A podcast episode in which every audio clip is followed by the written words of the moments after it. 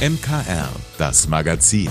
Alles rund um Kirche, Glaube und mehr aus dem Erzbistum München und Freising. Heute mit Linda Burkhardt. Die Landtagswahl steht vor der Tür. 15 Parteien stehen hier in Oberbayern zur Wahl. Manchen fällt da die Entscheidung ganz schön schwer. Für so eine erste Auswahl hilft mir da immer der Wahlomat. Das ist ein Tool im Internet mit 38 Fragen, das bei der Entscheidung, welche Partei man wählt, helfen soll. Manuel Rettner ist Diözesanvorsitzender der katholischen Landjugendbewegung im Bistum Würzburg und hat die Fragen für den Wahlomat mit ausgewählt. Den Fragenkatalog hat er natürlich nicht nach seinen eigenen Interessen erstellt die Themen, die im Wahlomaten sind, müssen irgendwie auch gerade diskutiert werden von den Parteien und politisch relevant sein. Deswegen haben wir uns bei der Auswahl auch immer sehr stark orientiert an den verschiedenen Wahlprogrammen, ähm, in welchen Wahlprogrammen wird beispielsweise das Thema Wahlalterabsenkung thematisiert. Wenn das dann bei mehreren der Fall war, dann war das natürlich schon mal ja, ein Indiz dafür, dass das Thema zurzeit wichtig ist und dass man ähm, darüber eine These formulieren kann. Für den Workshop musste Manuel Rettner im Vorfeld die Wahlprogramme aller 15 Parteien lesen.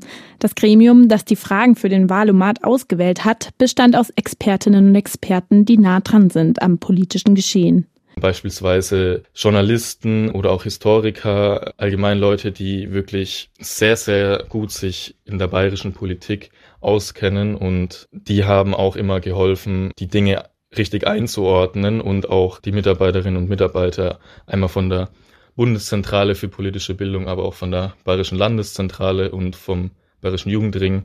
Die haben diesen Workshop methodisch sehr, sehr gut aufbereitet. Der Wahlomat ist nämlich ein Tool der Bundeszentrale für politische Bildung. Rettner hatte mit der Auswahl der Fragen auf jeden Fall ordentlich was zu tun. Aber für eine gute Sache, wie er findet weil er erstmal versucht, die komplexen politischen Themen, die ja vor so einer Wahl immer stattfinden und ja hervorgekramt werden, irgendwie bisschen runterzubrechen und versucht zu vereinfachen, eben dass man sich nur auf diese 38 Fragen beschränkt und vor allem für Leute, die jetzt nicht unbedingt so politisch interessiert sind und nicht die Zeit oder Lust haben, alle Wahlprogramme der Parteien durchzulesen, ist es ja ein guter Einstieg, um sich einfach mal über die Wahl und über die Parteien zu informieren. Eine gute Erstinformation also. Das finden auch die Wählerinnen und Wähler. Ja, ich finde das nicht schlecht, weil ich denke, gerade für junge Leute, die wählen können und nicht genau wissen, was Sache ist, dann sage ich mal, ist es, das, dass man sich da einfach mal durchspielt. Ich benutze den manchmal, ist schon ein praktisches Tool. Aber ich würde meine Wahlentscheidung jetzt nicht ähm, vom Wahlomat abhängig machen. Wen man im Endeffekt wählt, ist eine sehr persönliche Entscheidung. Wichtig findet Rettner, dass man überhaupt wählen geht. Wählen ist für mich ein ja sehr hohes Gut in der Demokratie. Also es ist eine Beteiligungsform, aber auf jeden Fall nicht die einzige. Sich informieren, demonstrieren und sich für die Gesellschaft engagieren, das gehört für den 23-Jährigen auch alles zur Demokratie. Die hat Rettner durch sein Ehrenamt bei der katholischen Landjugendbewegung KLJB schon sehr früh kennengelernt. Bei der KLJB habe ich ja schon von klein auf ja Demokratie ausüben gelernt, sage ich mal, wenn man beispielsweise auf Ortsebene neue Vorstände wählt, dann kriegt man auch erstmal mit, wie Demokratie funktioniert. Demokratie ist also Manuel Rettners verbindendes Element zwischen der Arbeit bei der KLJB und der Mithilfe beim Valomat. Magdalena Rössert für das MKR. Und wenn Sie jetzt neugierig auf den Valomat geworden sind, dann nehmen Sie sich eine Viertelstunde Zeit, suchen den Valomat im Internet und beantworten die 38 Fragen. Mal sehen, was Sie vom Ergebnis halten. Der Sommer geht zu Ende und die Leichtigkeit im Leben ist dann nicht mehr so einfach mit Sonnenschein und Urlaub zu spüren. Die Probleme sehen wieder größer aus, manchmal wie ein großer Berg, der sich einfach nicht bewältigen lässt. Hat sich die Situation zu einer Krise zugespitzt, einer Lebenskrise womöglich? Und wie findet man da wieder heraus? Das wollte meine Kollegin Gabi Hafner für die neue Folge ihres Podcasts Einfach Leben von einer Expertin wissen. Gabi, wer ist denn die Krisenberaterin deiner Wahl? Das ist Sibylle Löw, für MKR-Hörer ja keine Unbekannte. Sie ist Therapeutin und Theologin und berät bei der Münchner Insel. Das ist ja eine der Anlaufstellen der Erzdiözese für Menschen in Krisen. Wir haben es wahrscheinlich ja alle schon mal erlebt, aber wie fühlt sich das denn an, in einer persönlichen Krise zu stecken? Das ist schon mehr, als sich mit einem Problem herumzuschlagen. Es sind eher mehrere Probleme gleichzeitig und oft große Veränderungen im Leben und man weiß vielleicht gar nicht so genau, was es eigentlich ist. Das setzt einen doch unter Stress. Ja, weil man eben so gar nicht klarkommt. Ein wichtiger Faktor, dieses Gefühl, irgendwie ausgeliefert zu sein, sagt Sibylle Löw. Ständig geht es in meinem Kopf rum, ständig formuliere ich Gedanken, ständig wälze ich Argumente hin und her. Also ich glaube, es ist sowas, ich bin damit konfrontiert und ich entkomme dem eher nicht. Da ist man schon ein bisschen wie in einem Tunnel, man sieht nicht raus. Ja, das trifft's, glaube ich, gut. Manche fürchten sich in Tunnels und anderen macht's nichts aus. Das ist auch bei Krisensituationen sehr unterschiedlich, wie stark Menschen damit zu kämpfen haben. Der eine oder die andere sagt, boah, das hat mich total aus dem Gleis gebracht, wo jemand dann vielleicht denkt, naja, also das finde ich ja irgendwie jetzt nicht so schwierig, ja. Und das ist aber so, weil jeder hat andere Voraussetzungen, bringt andere Lebenserfahrungen mit und was für den einen vielleicht relativ banal ist, ist für den anderen schon eine große Herausforderung. Es gibt da immerhin das Licht am Ende des Tunnels. Ja, und wenn wir beim Tunnel bleiben, es gibt ja die Möglichkeit, ein Licht anzuknipsen, indem man sich Unterstützung sucht, zum Beispiel.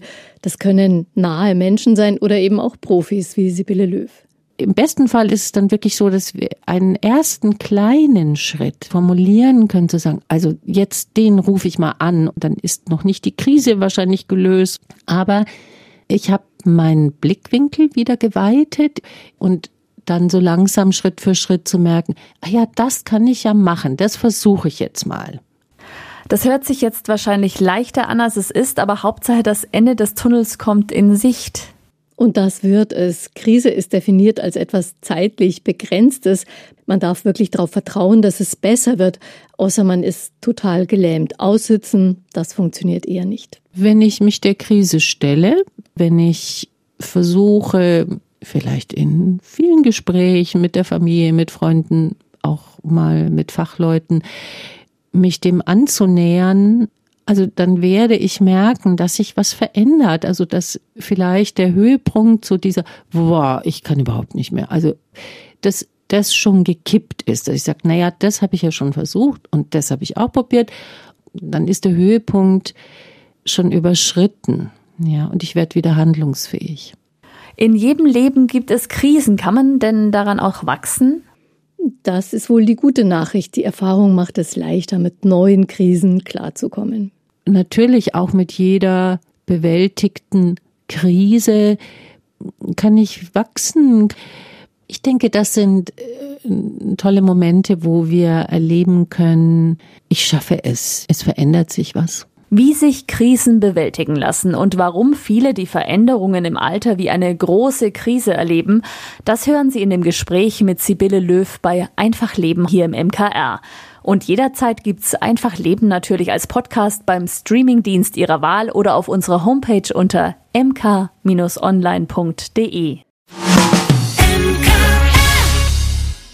Am Samstag war nicht nur Wieseneröffnung, sondern auch World Cleanup Day. Und in München sind die Stadtviertel bei der ersten Münchner Müllmeisterschaft gegeneinander angetreten, um ihre Heimatstadt sauber zu machen.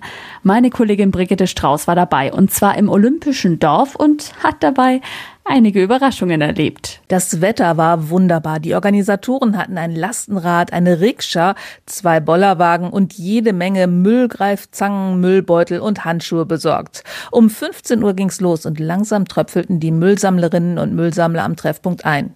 Einzeln, aber auch in ganzen Gruppen. Weil wir kommen aus äh, Holiday Inn Express Hirschgarten. Äh, ja, jetzt ist erstmal, wir haben äh, mit äh, alle zusammen gesammelt. Ja, wir sind von der Gemeinde Smiley. So, wir sind eine Gruppe Leuten hier, ungefähr äh, 25 Leuten. Kinder, äh, ältere Leute und auch Junge. Insgesamt rund 60 Leute sind dann zwei Stunden lang in zwei Gruppen durch das Olympische Dorf, rund um den U-Bahnhof und durch das Studentendorf gezogen und haben Kippen, Kronkorken und so manches lustige Teil gefunden. Äh, ein lustiger Fund war eine einzelne Kartoffel. Und das Lustigste ist, dass hier offensichtlich Möbel rausgestellt sind, die brauchbar sind. Sind die jetzt Müll oder Umzug? Wir haben entschieden, es ist Müll und haben entsorgt. Überrascht ist da, wir haben richtig viel, fast 5000 Krippensemmel. 5000 Zigarettenkippen, die sonst rund 5 Millionen Liter Grundwasser mit Nikotin verunreinigt hätten. Denn in den Kippen bleibt ja das ganze Gift hängen, das die Raucher lieber nicht in ihre Lungen lassen wollen. Und das wird mit dem Regen in die Erde gespült und schadet Pflanzen und Tieren. Und verrotten tun die Teile auch nicht. Sie sind nämlich aus dem Kunststoff Zelluloseacetat. Am Ende der Aufräumaktion waren alle erschöpft, durstig, aber bestens gelaunt. Zum Beispiel Mohammed Servari, der erst vor einem Jahr aus Afghanistan nach München gekommen ist. Uh, one year ago, I came to in the Germany. Uh, I'm today uh, so happy I can join it, uh, the member of this team. It was very good. Thank you so much from everything. Er ist also glücklich, dass er Teil des Teams war und bedankt sich bei den Organisatoren. Auch die anderen hatten ihren Spaß. Das ist lustig, dass wir zusammen heute waren und viel Spaß gemacht. Wir alle waren unglaublich lustig. War sehr schön, super. Das war sehr cool mit unserem Team und Olitopia und hoffentlich das können wir auch nächstes Jahr zusammen machen. Sina Taubmann vom Projekt Olitopia, das sich für den Stadtteil Milbertshofen angemeldet hatte, hat am Ende das Formular für die Organisatoren der ersten Münchner Müllmeisterschaft ausgefüllt. Denn Punkte konnte man in vielen Kategorien machen. Wir haben äh, ganze sieben 60 Liter Säcke voll bekommen mit Restmüll, Plastikmüll und so weiter. Dann haben wir zusätzlich dazu noch 75 äh, Flaschen gesammelt, ungefähr 700 Kronkorken, das haben wir so überschlagen. Und lustige Funde gab es auch. Ja, wir haben eine super äh, Retro-Computermaus gefunden. Wir haben äh, einen Einkaufswagen gefunden, sowohl einen äh, klassisch für den Supermarkt als auch einen für den Baumarkt. Schnuller, genau. Der Miterfinder der Müllmeisterschaft, Markus Mitterer, war auch im Olympiadorf. Er hatte sich vorher aber auch in anderen Vierteln umgehört und ist rundum zufrieden. Ich war in Giesing und in Riem, da war sehr viel los. Also es war ganz unterschiedlich. In Giesing wurde nur ein kleiner Ort gesammelt, aber da waren so unglaublich viele Kippen und Kronkorken. Und in Riem waren sehr viele Leute dabei. Von den anderen habe ich noch nicht so viel gehört, aber man sieht überall die Unterschiede in Vierteln tatsächlich aus. Ist es ein Wohnviertel oder ist es eben eine U-Bahn-Station? Die nächsten Tage werden wir genau noch wissen, was alles gesammelt wurde. Und glaubst du, dass es eine zweite Münchner Müllmeisterschaft geben wird? Ich glaube schon. Also so wie wir heute erlebt haben, wie viele Leute Lust hatten mitzumachen, denke ich mal, es wird auf jeden Fall eine zweite Ausgabe geben. Welches Viertel tatsächlich gewonnen hat, das wird man erst Dienstagabend wissen. Aber eigentlich haben alle Viertel gewonnen, die daran teilgenommen haben. Denn dort ist es jetzt ein bisschen sauberer als vorher. Und es haben sich viele Nachbarn kennengelernt. Und das ist ein Gewinn, der bleibt. Brigitte Strauß für das Münchner Kirchenradio. Das Buch, das unsere Literaturexpertin Susanne Steufmehl heute vorstellt, hat sie sogar zweimal gelesen. So sehr hat es sie berührt. Es macht zum einen Lust auf einen Besuch im Schwimmbad, zum anderen behandelt es die Krankheit Demenz. Ein Thema, das uns wahrscheinlich alle in irgendeiner Form angeht oder angehen wird. Warum das Buch eine absolute Empfehlung ist, hören Sie jetzt in unserem Buchtipp. Münchner Kirchenradio. Literatur. Heute habe ich den Roman Solange wir schwimmen von Julie Otsuka mitgebracht. Die kalifornische Autorin erzählt von der Lust am Schwimmen und von der großen Liebe einer Tochter zu ihrer Mutter. Während die Mutter aufgrund ihrer fortschreitenden Demenz immer mehr in sich selbst verschwindet, klammert sich ihre Tochter an Erinnerungen und formt daraus das Lebensbild einer Frau, die vieles klaglos erduldet und dabei immer Haltung bewahrt hat. Die Handlung. Es beginnt im unterirdischen Schwimmbad einer kalifornischen Stadt, das für viele Wasserfans zur zweiten Heimat geworden ist.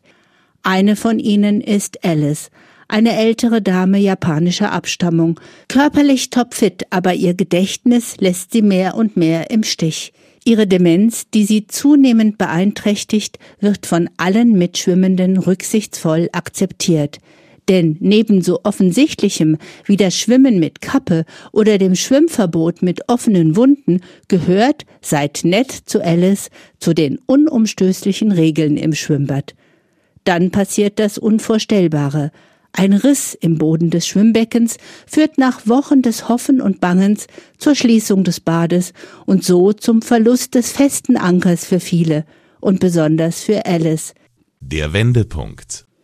Das Schwimmbad war für Alice ein Fixpunkt. Das Schwimmen eine Handlung, die ihr Körper ohne Probleme ausführen konnte, während ihr Geist mehr und mehr versagte. Im Schwimmbad war sie sie selbst. Mit dem Wegfall der sportlichen Betätigung und auf den engen Radius ihres Hauses beschränkt, wird ihre Demenz zunehmend schlimmer. So schlimm, dass ihre Handlungen gefährlich werden. Ihr Ehemann kümmert sich rührend um Alice. Den Kindern, alle in fordernden Berufen, fehlt die Zeit für die Mutter. Bella Vista heißt das Heim, das schließlich zu Alices neuem Zuhause wird, dem letzten aller Wahrscheinlichkeit nach. Ab diesem Punkt kommt die Tochter die Erzählerin der zweiten Buchhälfte ins Spiel. Zu sehen, wie ihre tatkräftige, resolute Mutter immer mehr in der Dämmerung verschwindet, ist unerträglich. Unerträglicher sind nur die Selbstvorwürfe, die sie sich macht, weil sie nicht intensiver für sie da sein kann. Als die Mutter sie nicht mehr erkennt und auch nicht mehr spricht, ist es an der Stelle der Tochter aus und von ihrem Leben zu erzählen, ihre Geschichte zu schreiben aus Fragmenten dessen, was die Mutter von sich und ihrem Schicksal preisgegeben hat. Das Ergebnis ist dieses Buch, ein Dokument gegen das Vergessenwerden und eine Geschichte von Mutterliebe und Tochterliebe. Lieblingsmoment.